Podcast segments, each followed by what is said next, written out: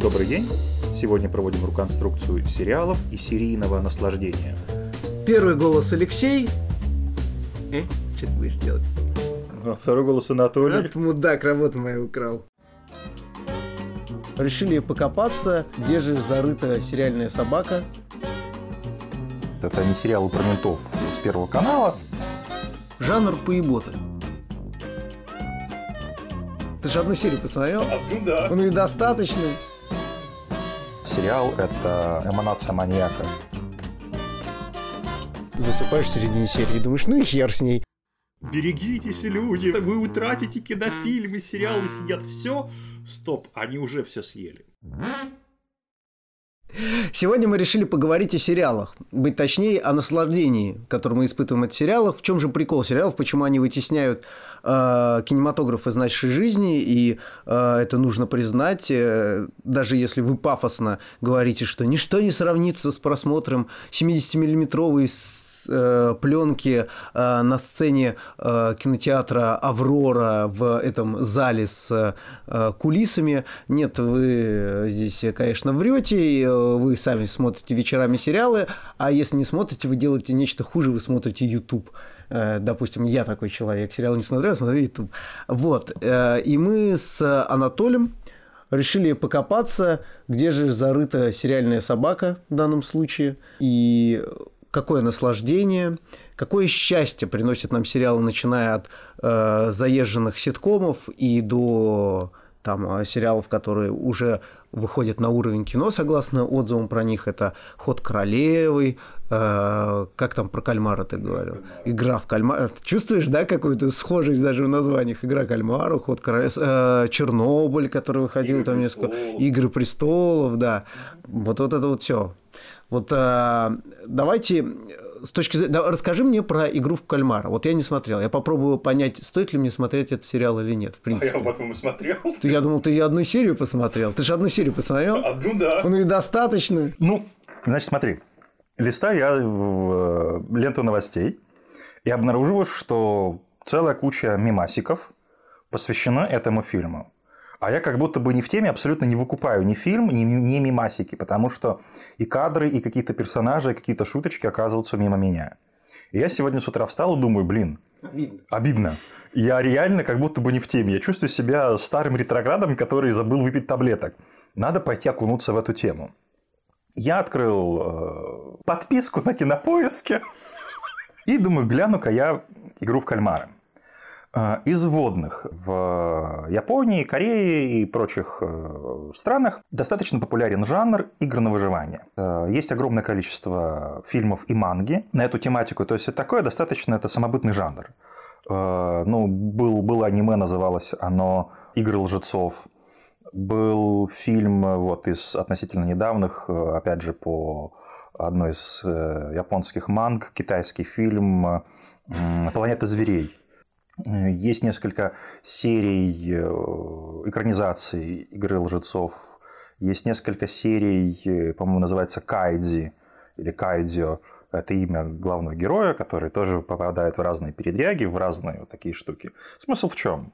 Герой оказывается на какой-то вплетен в какую-то игру, выигрыш в которой сулит баслословные деньги, барыши, списание всевозможных долгов. Э, Проигрыш э, заканчивается смертью, рабством или какими-то другими э, самыми, самыми страшными смертями, которые можно вообразить. Жанр поебота. Да, жанр поебота, совершенно верно. Да как бы и все. Вот я думаю, вкратце объяснил. Игра- Вообще, вот если бы ты мне не рассказывал жанр, точнее не жанр, а условный сюжет, диспозицию, я подумал, что это хотя бы какой-то веселый тентакль. Ну, игра в кальмара, она как бы к этому э, как-то отсылает. Но да, это даже меня расстраивает. Не-не. При этом, ну вот я посмотрел первую серию, в ней презентовали главного героя. Это некий, ну такой Иванушка-дурачок корейского разлива. Вот. Он абсолютно идиот, он ни черта не понимает, он как, как ребенок э, наивен и так далее. Вот он, он добродушен. Это его, наверное, одна из положительных черт, он добрый. Добрый в смысле, добрый сердцем. Вот. Но он э, имеет кучу долгов, э, у него маленькая дочь, э, которая по интеллекту превосходит своего отца, а это очевидно, который говорит, батя, не пей, не играй. Он такой, да я не играю, я так, только там ставки, один xbet делаю. И в таком духе. И вот для того, чтобы заработать кучу денег и выплатить все долги, он вписывается в делюгу, просыпается в каком-то корейском концлагере, южнокорейском концлагере, подчеркну, в южнокорейском, вот, где игра салки на выживание. Кто первым добежит, тот победил, кто не добежал, тот проиграл, того расстреливают. И, в общем, все. И получается, что этот сериал не сделал главное, он не сподвиг тебя посмотреть вторую серию. Ну, Нет. Ты, ты посмотрел вторую серию? Ну, сейчас закончим, и я пойду смотреть. Ты мудак. Ну. Я думал, что ты человек честный, что ты нет. сказал говно. Нет, нет, я, я как раз таки мудак, я человек честный, и именно поэтому я человек честный, потому что чего кривить душой, так и есть. Я посмотрел говно. Это абсолютно вторичное, низкосортное говно, которое не поражает меня ни картинкой, ни игрой актеров, ни идеей, ничем. Она абсолютно э, укладывается целиком полностью в то, что я и так знал. Для меня это не открытие жанра. Но я должен признать, вот как бы мне захотелось посмотреть дальше. Причем мне захотелось не потому, что я был захвачен сюжетом. Мне захотелось, как вот э, в какой-то такой, э, не знаю, как бы глупой идиотской игре сериаж, вот как бы, а что будет дальше? Как бы один ли такой идиот я или есть еще идиоты, кроме меня? Потому что я хочу посмотреть, как все они будут дохнуть. Вот. Э, не я хочу посмотреть на какие-то другие дурацкие э, испытания и быть убежденным, ну я же говорил, я же, я же был убежден, что так и будет. И в таком духе. Вот. Э, я хочу убедиться в том, что действительно э, главный гад, вот все эти загадочные люди в масках с э, иконками от PlayStation, там, крестика, треугольничка и нолика, что все они будут разоблачены самым херовым образом и так далее. То есть, как бы я не тешу себя тем, что я увижу что-то такое вау, но с другой стороны, по какой-то причине мне хочется. Я посмотрю как минимум еще две-три серии. Вот, ну, Ей-богу. Вот, э, если это все перевести в метафору, что э, создатель сериала это такой, знаешь, э, переведем на язык сериала. Создатель сериала это такой Барни Стинсон из «Как я встретил вашу маму», который сидит в костюме в баре и ищет себе девушку, жертву на эту ночь, да, которая поведется на его рассказы. А ты та самая девушка, то он как раз и видит в тебе, боже мой, а, и мне не нужно ничего делать. То есть он сам создает для себя эти проблемы. Он говорит, что он сам обманываться рад, э, ему ничего не нужно. Он говорит, я буду смотреть это говно, я на все согласен. Э, давайте, разоблачайте, убивайте. Я знаю, что это все банальность, я хочу участвовать в этой игре. И вот э, если зацепиться за это, можно подумать, а, исходя из того, что тебе не понравился сюжет, он не произвел э, на тебя особое впечатление, концепция не произвела особое впечатление, все, все, все, что ты сказал. А можно ли предположить, что единственная причина, по которой ты посмотришь следующую серию, это причина, потому что она существует? Э, такое э, причина, что этот сериал для тебя сейчас незаконченное произведение, и ты считаешь, что произведение должно быть закончено так или иначе, даже если его качество м, заставляет в нем сомневаться. То есть, в принципе, э, ты не можешь бросить что-то в данном случае на полпути из-за того, что э, ты знаешь, что дальше что-то может произойти. Хотя, с другой стороны, ты объявляешь, что что бы ни произошло, ты ко всему готов, и все будет банально. Вот, вот, вот тут вот как раз-таки мы натыкаемся на как бы, проблему, на ту нить, по той причине, что это какое-то такое странное, как бы, желание понарошку. Ну, это как некая такая, условно говоря, игра. То есть, я понимаю, что там ничего плохого, ну, такого прям совсем кошмарного не будет. Э, там не будет чего такого, что меня впечатлит, ну и особо меня там ничего не, раз, не разочарует. В том смысле, что это будет, ну, такое средненькое повествование. Но, но, парадокс в том, что серия никогда этот самый как бы линию, сюжетную линию гештальта не закроет да, всегда остается какой-то клиффхенгер, всегда остается какая-то запятая, после которой нанизывается как бусинка еще одна серия. И это, наверное, знаешь, как семечками. То есть сказать, что прям это пища богов, да ладно. Ну, как бы, мол, ну, такое себе развлечение там, да, вот это лузгать, там, в зубах застрет. С другой стороны, ну, как бы одна, вторая, третья, четвертая, потом ты не замечаешь, как ты уже стрямкал всю пачку и вот лежишь в этой всей шелухе.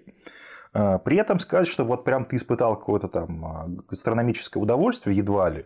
А, то, что ты наелся, опять же, ни, нифига ты не наелся. Но это затягивает. Это затягивает как бы параллельно само собой. Э, это не, это не требует каких-то усилий, это не требует э, какого-то напряжения, какого-то удержания внимания. Ты это делаешь параллельно. Вот ты как раз высказал главный нюанс да, сериала, который я вижу, почему сериалы там становятся сейчас успешными. А, мое представление о современном человеке, в том числе и обо мне, это то, что во главу угла Э, выведен некий рационализм, такой пуританского типа, как это принято называть, то есть рационализм траты времени. А в отличие от кино, особенно от э, кино в кинотеатре, сериал говорит нам делай это не вместо, делай это совместно, как и с семечками, да, а, используя это, чтобы убить время, чтобы сделать э, процесс мытья посуды или готовки веселей, чтобы э, засыпать и что-то потреблять, даже когда ты засыпаешь, и ты не испытывал угрызений совести по поводу того, что ты уснул и не досмотрел. А, в принципе, я думаю, многие сериалы а, подразумевают такой способ смотрения, когда ты засыпаешь в середине серии и думаешь, ну и хер с ней, и в следующий раз переходишь к следующей, и этого тебе достаточно. И второе, что ты озвучил, а, как и вот опять же пример с семечками, я за него зацеплюсь. А, вся прелесть семечек в чем? Ну, условная прелесть. В том, что э, когда, э, сама цель их потребления это не та семечка, которая у тебя во рту, а то, что это не последняя семечка. То, что перед тобой, вот семечки это хорошо символизирует, что перед тобой еще бесконечное множество. То есть в этой упаковке ты не знаешь их сколько, но ты чувствуешь, что это не последнее, не предпоследнее, не предпредпоследнее, всегда еще много до какого-то момента. А, и с сериалом то же самое. То есть э, само понятие, что у сериала есть пилот, и мы первую серию смотрим именно с этим названием. Она говорит, что не потребляй эту серию, и потом она тебя должна вовлечь, и смотри следующий. А пилот и говорит, что это всего лишь вступление. То есть это то, что э, как бы как в рамку обрамляет, обрамляет э, наличие сериала дальше. То есть ты смотришь пилот э, для того, чтобы этот сериал для тебя бесконечно начался. И каждый раз во время просмотра очередной серии ты будешь в голове держать, что есть еще серия. В конце сезона ты будешь держать в голове, что есть еще сезон. И это наслаждение обломается именно на скорее всего, на финале. И в голову те финалы сериалов, которые мне лезут в голову, обычно э, не удовлетворяют э, зрителей, как минимум целиком не удовлетворяют никого. То есть кому-то не ответили на все вопросы, для кого-то смазали концовку, и, как они говорят, хотели просто закончить и не знали чем. Там условно сказали, что это все сон собаки. Там, Абсолютно согласен, точно так же, как и с теми самыми семечками. Кстати, интересная получилась такая параллель э, к тому, что ты останавливаешься не тогда, когда, вот, как бы, условно говоря, ты наелся. Ты останавливаешься тогда, когда закончились семечки. Вот парадокс в том, что ты останавливаешься тогда, когда они заканчиваются. И этот конец ощущается именно как э, такой, как внешнее, внешнее вторжение – как то, что оставляет тебя принципиально неудовлетворенным, потому что, ну вот еще чуть-чуть, еще как бы кажется, что вот еще, еще парочка как бы э, ядер, э, семечек, и как бы все, это как бы уж вот в том самом состоянии, в котором хотелось бы. То же самое с сериалом. Конец оказывается неудовлетворительным не потому, что он плох, плохо снят или плохо там сценарной точки зрения, а плохо потому, что это конец. Потому что кажется, что еще чуть-чуть еще еще парочку серий. Вот еще, еще, еще сезончик, и тогда уже можно.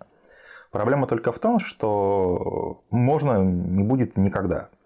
Потому что сама структура сериала – это обилие сюжетных линий, это обилие героев, это э, такое постоянно э, перепрыжка да, с э, как бы одного, одной сюжетной линии на другую, с одного конфликта на третий. Это то, что в, в ходе Э, серии, в ходе сезона, в ходе всего сериала какие-то линии закрываются, какие-то линии возникают, они идут в такой бесконечной сменяемости друг друга, и поэтому любая концовка сериала, она выглядит искусственной по той причине, что нет никаких ну, я не знаю, наверное, антологических причин, почему именно на этом месте он должен закончиться. Герой остается. Да, остаются какие-то их знакомые, остаются знакомые знакомых. Этот мир никуда не девается, о нем можно продолжать. И поэтому единственная причина концовки это не потому, что э, мир закончился и все, как бы он исчерпал себя, а просто потому, что вот тот самый глаз режиссера или глаз автора, который был для нас проводником, то самое окно, через которое мы подглядывали за этим волшебным миром, вдруг просто-напросто заколотили и все. Слушай, я вот э, сейчас ты говорил, и я подумал, об одной схожести. А, вот э, что напоминает каждая серия у сериала, особенно это хорошо на примере Доктора Хауса, она напоминает рекурсию. То есть э, с точки зрения сюжета и твиста, э, продвигая, особенно вот на примере Доктора Хауса, вот эту мета-историю сезона чуть-чуть вперед, а, по сути, внутри серии делается очередной виток. Есть больной, есть э, неверный неверный диагнозы, есть верный диагноз. И в ходе этого еще чуть-чуть продвигается метаистория, конец серии на очередном подвешивании этой метаистории чуть дальше. И мы, получается, сделали этот классический круг, но вроде и в сюжете чуть-чуть шагнули дальше. Вот что мне это все напомнило? Мне это напомнило сбор, э, чтение сборников стихов. А, что делает э, вот э, стих стихом? Его, прежде всего, обрамление. Помимо энтеров, да, характерных написания в столбик, у него есть начало и конец. Обычно это страница, максимум две. А, дальше это уже какое-то совсем большие произведения, графоманческие или поэмы. И вот каждый стих устроен по принципу мы входим, первая строчка нам его продает, Потом есть набор метафор, каких-то эпитетов, э, поэтики. И последняя строчка э, делает какой-то вывод, а если этого вывода нету, то мы должны его дополнить сами, то есть тем самым обрамляет. Но главное, что после прочтения в сборнике этого стиха ты знаешь, что сейчас я перейду к следующему. Вот как только я закончил, я даже если перечитаю, я перейду к следующему, и ты каждый раз проходишь вот это ощущение, что дальше дальше будет еще что-то. А, это, если уж совсем углубляться с точки зрения чтения, то любой текст даже вызывает у меня похожее ощущение. Ты читаешь не то, что даже главу, а каждое предложение, а то и каждое слово, и чувствуешь, что дальше есть еще слово, дальше есть еще слово. Я вот не могу бросить, допустим, абзац на середине. А, но вот как только заканчивается абзац, я с удовлетворением закрываю книжку, допустим, чтобы на что-то прерваться, но в то же время э, у меня вот это вот ощущение, что книги, до чтения книги еще осталось ого-го сколько. И вот у сериалов эта структура, а, она обрамлена еще дополнительно, как и у стихов, в отличие от прозы. А, обычно размер стиха позволяет нам видеть его начало и конец а, в одном моменте, благодаря, ну, просто листу, обычно на один лист умещается. И сериал, будем опять же честны, сейчас вряд ли кто сериал смотрит э, там по каналам, обычно это по интернету, и внизу обычно имеется дорожка, каждый раз, когда вы нажимаете стоп, вы видите, сколько вам осталось. И вы являетесь главным в данном случае а, критиком сценариста. С какой точки зрения? Когда вы останавливаете сериал, чтобы очередной раз себе налить чай или отлить, э, идете и видите, что там 10 минут, вы думаете, если за эти 10 минут он решит все ответы, это будет плохо. Если он не решит, он опять подвесит. Это гадкий клиффхенгер. Он пользуется этим пошлым приемом. Как он смеет, этот сериал скатывается в говно. Ну, мы возвращаемся, мы включаем, мы досматриваем эти 10 минут уже с четким ощущением, что что бы ни произошло, этой серии мы будем удовлетворены только в случае следующей серии. И так вот постоянно. Не обязательно делать этот стоп. Мы всегда знаем, что этой серии мы не будем удовлетворены. Это вот вечная вот эта вот рекурсия. Рекурсия не только сюжетная, как я вот изобразил на фоне Доктора Хауса, а это рекурсия наслаждения, что это наслаждение мы всегда обещаем себе в следующей серии. Здесь напрашивается параллель с той формулой, которую Лакан приписывает э, коллекционированию. N плюс 1 о том, что логика и наслаждение коллекционера заключается не в том, чтобы собрать полную коллекцию, не в том, чтобы иметь экземпляры там, всех книг, всех марок, всех монет, монет всех стран или там, не знаю, рублей всех периодов э, и так далее. Дело не в том, чтобы завершить коллекцию, а наоборот. Логика коллекционирования заключается в том, что n плюс 1 всегда есть какой-то элемент, которого не хватает. Его не хватает не потому, что мы сейчас его добавим, и все будет в порядке, а в том, что вне зависимости от того, насколько у нас есть элементов в множестве, сколько у нас есть элементов в коллекции, вне зависимости от того, сколько мы собрали картин, всегда есть еще та, та картина, которой нет. Более того, сама эта картина является э, картиной воображаемой, в том смысле, что это не реальное полотно, да, а гипотетическое полотно. И, да, и что это полотно, которого еще не нарисовали, это полотно, которое еще не создали, и которое еще создадут, которое еще напишут, этот фильм, который еще снимут, да, это монета, которую еще выдавят на прессе, но ее уже не хватает. Ее не хватает еще до того, как сама она появится. Такова логика коллекционирования. А значит, коллекция никогда не будет полной, и вот этот вот круг наслаждения никогда не будет замкнут. Это всегда бесконечное повторение. Это, прости, перебью, я вспомнил, а, есть такая э, роман, это, по-моему, у Фауза, достаточно известный, коллекционер называется. Э, не читал? Ну, про то, по сути, как э, формируется маньяк, как случается его первое убийство и заканчивается, если я вам за спойлер, не расстраивайтесь, так себе книга. А, заканчивается тем, что мы понимаем, что он второй раз пошел на убийство. Ну, судя по всему, все повторится. Опять же, та же самая рекурсия. Почему рекурсия? Потому что э, все-таки еще один человек умрет. То есть это не цикл, это рекурсия. А, и вот а, он очень хорошо описывает с точки зрения, ну вот именно почему коллекционер, да, как вот это вот ему казалось с точки зрения сюжета, что он похищает ту девушку, которую он любит, для которого для нее э, она для него весь мир. А, и он просто не сможет жить без нее, и он хочет заставить ее любить его. То есть э, никаких издевательств, измывательств он не планирует, и э, даже за собой до самого конца их не видит. То есть он считает, что он дает ей все, что только можно, и все, что от нее хочет, это чтобы она его полюбила. А, но, как мы видим, как только у нее, как бы она осталась навсегда с ним в каком-то опять же, патетическом смысле, появляется то самая необходимость плюс один. То есть э, снова кто-то должен его полюбить, кто-то должен быть, э, отдать ему все, кто-то должен стать центром его жизни, чтобы на этом закончиться. Это вот коллекционер по фаузу. И здесь это отлично да, подходит под лакановскую угу, теорию. Угу. И тогда, тогда, смотри, мы можем сделать еще один такой как бы следующий шаг. А, может сложиться впечатление, что все дело в повторении. Да, мы повторяем, мы повторяем некоторое удовольствие, которое мы получили, для того, нам нравится просто его повторять. Дескать, вкусная конфета, съем, съем ее еще разочек, потому что она же вкусная. И э, логика повторения э, очень волновала Фрейда в вопросе навязчивых состояний, в вопросе о э, неврозах. И он задается вопросом, как сопряжены то самое наслаждение, о котором мы говорим, да, с повторением? Он приводит э, пример с э, ребенком, играющим в катушку на форт, да, который забрасывает. Вот, и он показывает, что если вначале катушка выполняла некую замещающую функцию матери, дескать, он ее бы забросил, да, что э, повторяя тот самый процесс, который проделала мать, когда ушла от него. Но он замечает, что ребенок вместо того, чтобы один раз просто забросить катушку, и тем самым мать наказав, повторяет это снова и снова. И тогда поворот заключается в том, что, скорее всего, да, это такая вот как бы некая ставка. Скорее всего, наслаждение берется не в том, что мы хотим его повторить, а из самого факта повторения. Да? А, мы, не повтор... мы не потому повторяем, что наслаждаемся, а мы потому наслаждаемся, что повторяем.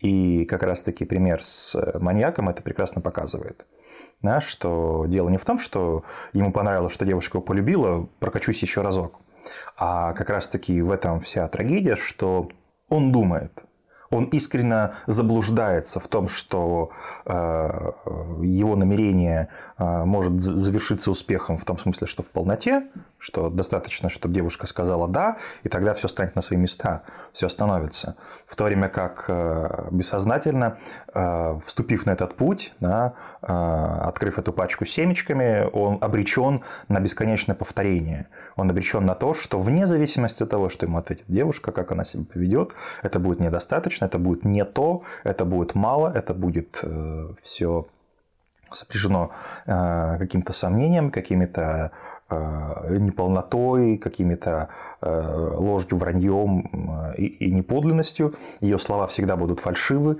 ее признания всегда будут вызывать сомнения, их всегда будет недостаточно, и в конце концов он ее убьет, потому что она его не любит. И тогда он отправится на поиски еще одной жертвы, и этот путь будет бесконечен. Да, и здесь вступает тогда другая история про э, то, про некое чувство вины, которое сопровождает преступника, который, да, если вспомнишь по, по фильмам, он хочет, чтобы его поймали. Так и тут он понимает, что единственный способ остановиться – это не остановиться самому, а это то, что тебя остановит кто-то другой. Точно так же в сериале. Да, сериал – это такая эманация маньяка, который знает, что его может остановить только другой, только некая внешняя инстанция в виде вот того самого последней, последней серии, последнего сезона, который всегда будет как Э, внешнее вторжение. Это как, э, возвращаясь к метафоре семечкин, в какой-то момент ты раздраженно обращаешься к товарищу и говоришь, да забери эту херню от меня, я уже не могу, не могу, сожри это, убери, спрячь. Ну вот это из той же серии, да. Здесь тогда возникает э, такой как бы момент парадокс, это то, что первое, как видишь, размышляя о сериалах, само качество сериала, глубина проработки и так далее, здесь оказывается в каком-то смысле вторичное. Как бы сериал работает не тем, что он качественный продукт, а тем, что он сериал. Ну вот, хоть убей. Докажи обратное. Вот э, я согласен. Я согласен. Но обратное доказывать буду. Не целиком обратное, но как раз возвращаясь, к примеру, с маньяком, а, вот а, что делает маньяк? Он не убивает любого человека. Есть, он должен совершить как раз та рекурсия подразумевает, что он должен испытать схожее наслаждение. Допустим, если он задал первым убийством определенную э, парадигму, он должен ее пытаться повторить.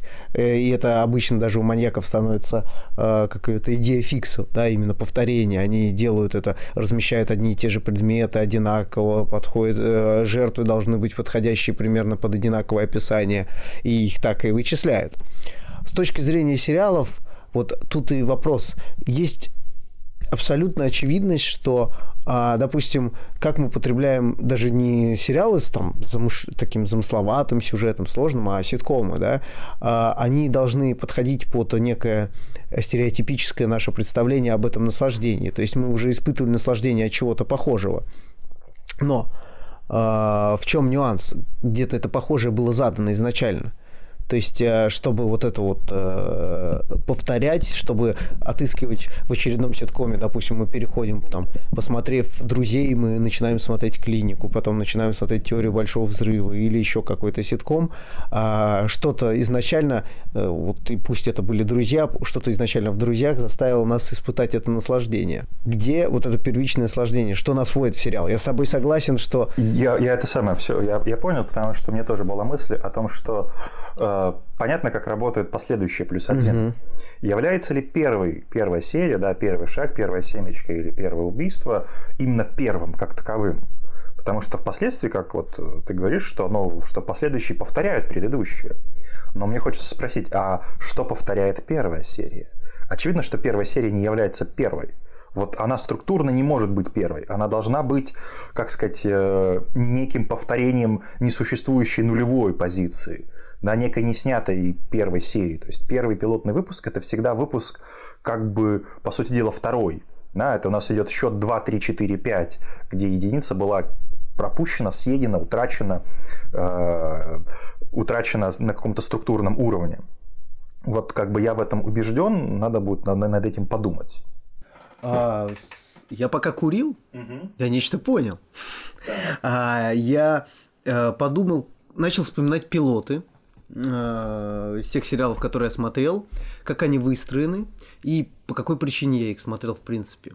Единственная причина, по которой я смотрел пилот, это понять, стоит ли мне дальше смотреть сериал, как выстроен пилот. Он сначала тебя прежде всего вводит в этот мир сериала, да, знакомит с персонажами, с интригой, или это, если в случае ситкома, с там, стилем юмора, с примерно ситуациями, которыми будут возникать. Но в то же время своим существованием он предназначен только для одного. Он означающий вот это вступление этой рекурсии. Он говорит, что мы сейчас задаем то, от чего ты наслаждение будешь получать дальше. То есть ты не должен наслаждаться сейчас, ты должен наслаждаться в процессе. Если тебе этот пилот э, пришелся по вкусу, то наслаждение ждет тебя впереди. И именно в конце пилота мы чувствуем, что да, я собираюсь испытывать наслаждение от этого сериала, если нам сериал понравился, и мы оказываемся в этой западне.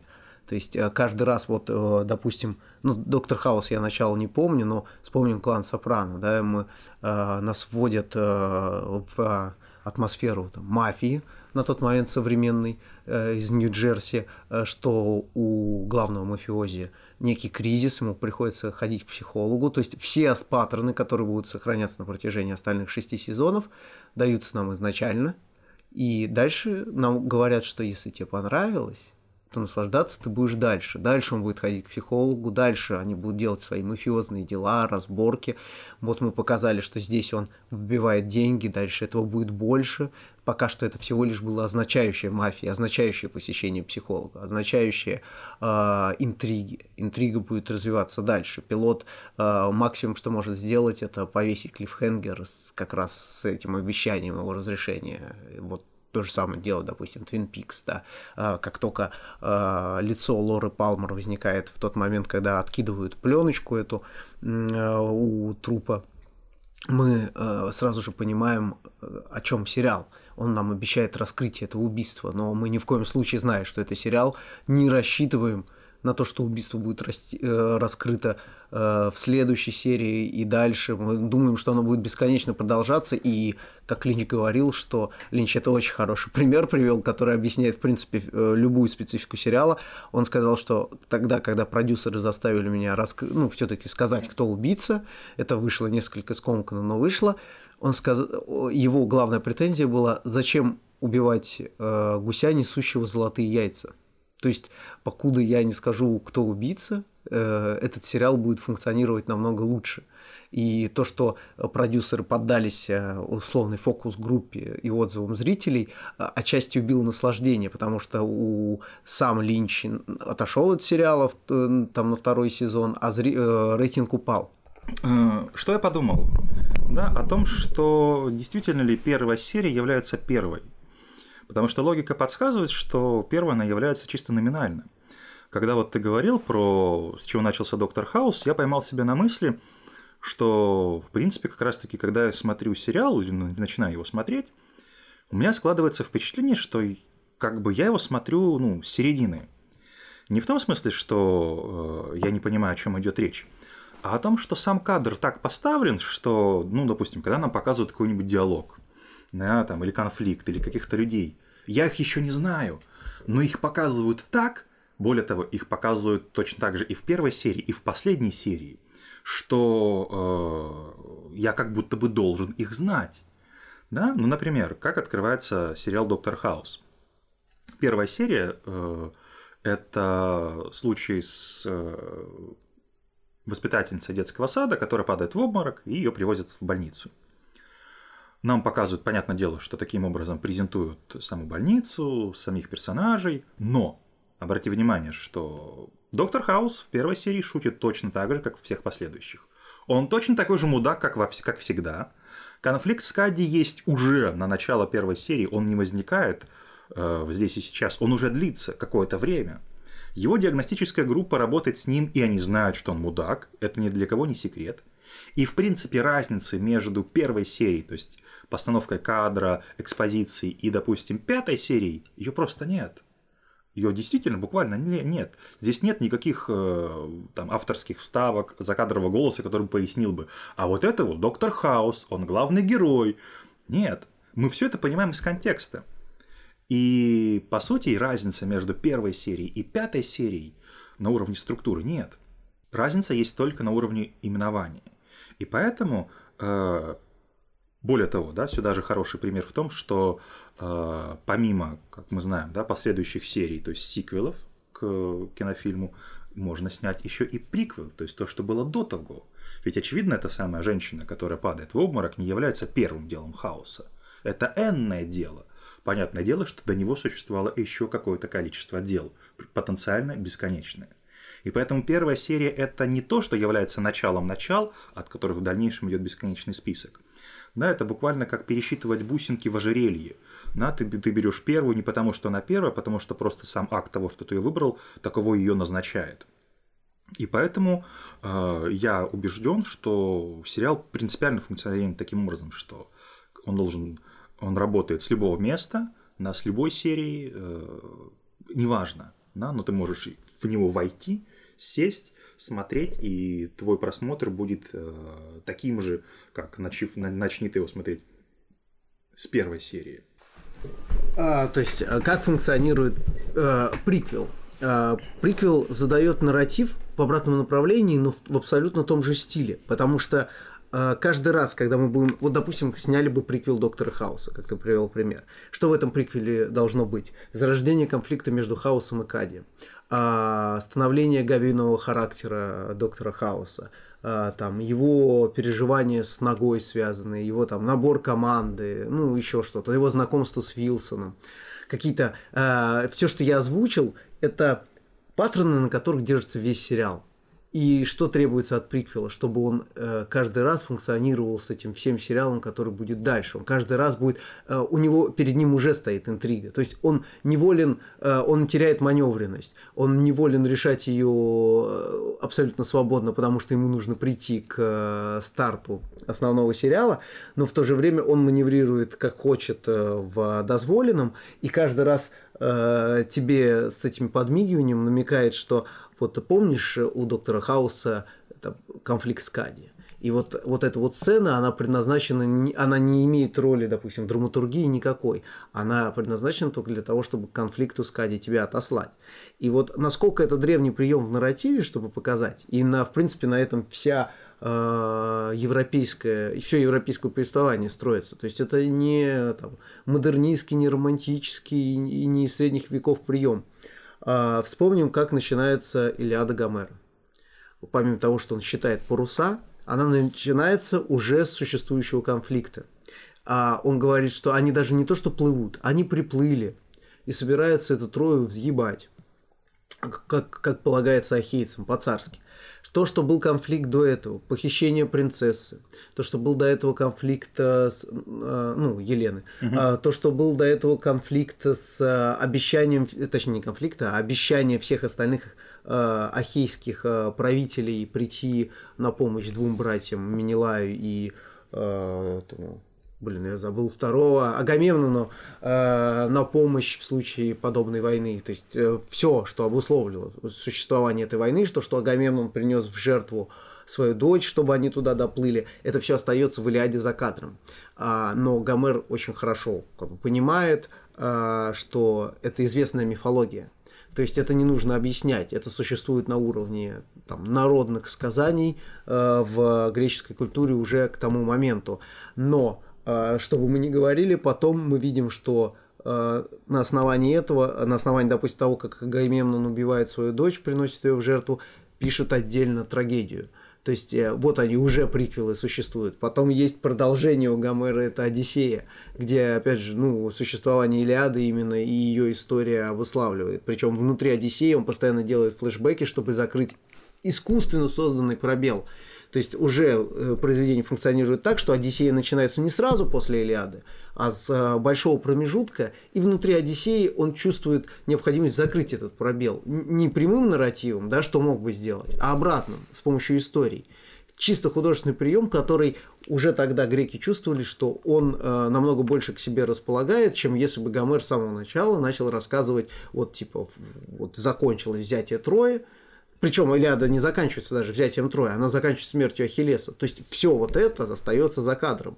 Э, и эта греческая традиция, она на самом деле потом Энеида у Вергилия, которая, тоже, э, которая, кстати, заполняет тот самый гештальт э, Гомера, потому что именно в Энеиде рассказано, как Троя горит. То есть ты мне, по сути, рассказываешь о том, что э, вот э, как в Звездных войнах, э, по крайней мере, в оригинальной, там, что там, секстологии, да, вот этих шесть серий, э, с, где там куча компьютерных игр, типа там KOTOR, да, в Который рыцарь... еще до. Да, да. То все это как бы некая мега вселенная, да, где ты можешь подойти с любой стороны, заполнить какой-то фрагмент, промежуток, там, любое столетие, десятилетие, или там, допустим, как вселенная Warhammer, да, с 40-тысячника. Бери, бери любой момент, и все это будет вписано в какой-то такой не, мега глобальный нарратив, при том, что у этого нарратива нет начала, середины и конца.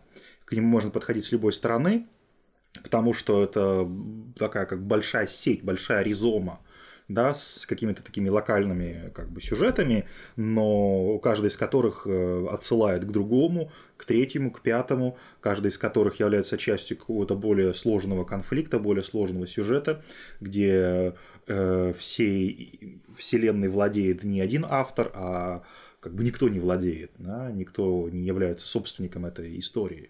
С Ризомой очень хороший пример, и в принципе мы видим на примере всей европейской литературы, просто я не могу говорить за восточную, мало я ее читал, там, китайскую, японскую, а, но я уверен, что она похожим образом устроена, а, это то, что существует всегда некий метанарратив, а произведение, будь то художественное, будь то фильм, будь то литература, они, оно вырывает только кусок из этого метанарратива.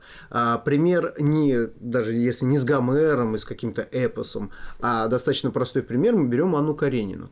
Что делает а, первым же движением Лев Николаевич Толстой? Он говорит, как несчастные семьи различны и как счастливые семьи похожи. Тем самым он вписывает их в метанарратив семейной жизни, где мы вроде что-то знаем, а он собирается нам рассказать внутри нашего знания дополнительно. То есть все начинается с этой означающей. Он не может э, начать это с абсолютного нуля, он не может сказать, э, даже объяснить именно в чем его тезис он э, просто этот тезис вводит как э, означающее, чтобы мы поняли, о чем речь. И дальше именно перед нами происходит развитие конфликта, допустим, э, ну, любви Анны Карениной и Вронского. В то же время развитие конфликта Анны Карениной и Алексея Каренина остается, считай, за кадром, то есть ее там, несчастный брак, неравный, выданная молодая девушка за Э, достаточно взрослого господина.